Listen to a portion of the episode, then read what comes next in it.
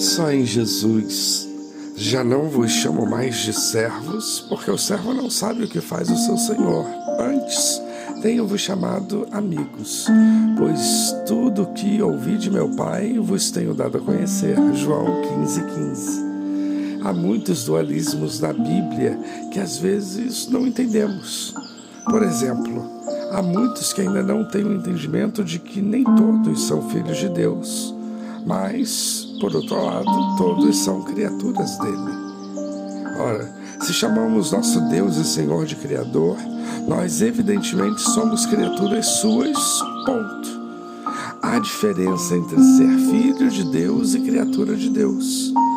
Somente na medida em que muitas criaturas de Deus, seres humanos, não são filhos de Deus, mas todos os seres humanos, filhos de Deus ou não, são criaturas de Deus, criados por Ele à sua imagem e semelhança. Já os filhos de Deus são aqueles que se entregaram a Deus Pai por Jesus e são alçados a essa condição por meio da adoção, obra divina de Deus que nos leva à salvação de nossas almas. Isso tudo como primogênito, o Filho unigênito de Deus, o Senhor Jesus, o Cristo de Deus. E somos servos de Deus ou amigos? O servo serve e o Senhor Jesus disse aos seus discípulos que ele havia vindo para servir. Na carne entre nós, homens, Jesus veio para servir. E o apóstolo Paulo disse que era escravo de Cristo, isto é, servo Logo, servir a Deus em Jesus é uma característica dos filhos de Deus. Quem é filho, serve, e quem serve é filho. Jesus é Deus e veio até nós para servir. E nos disse na Bíblia Sagrada que nós devemos imitá-lo, isto é, nós devemos servir.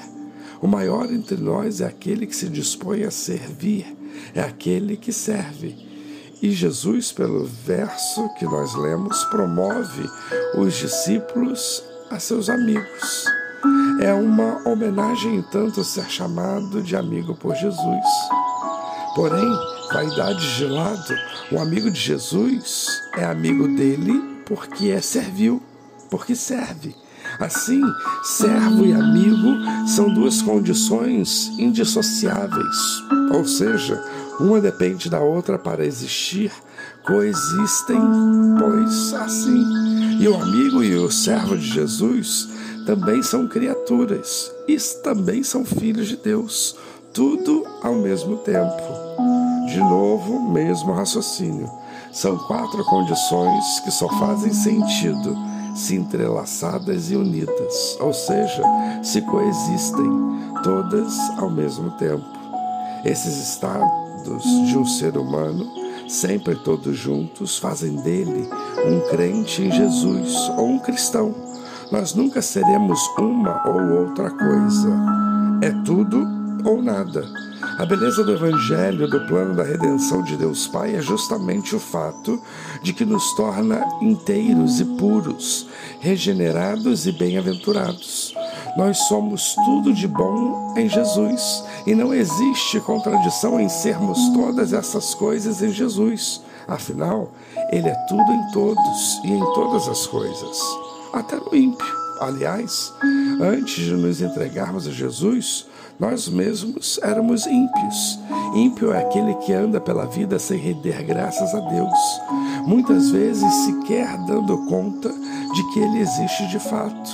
Ímpio não é só quem faz o mal, não.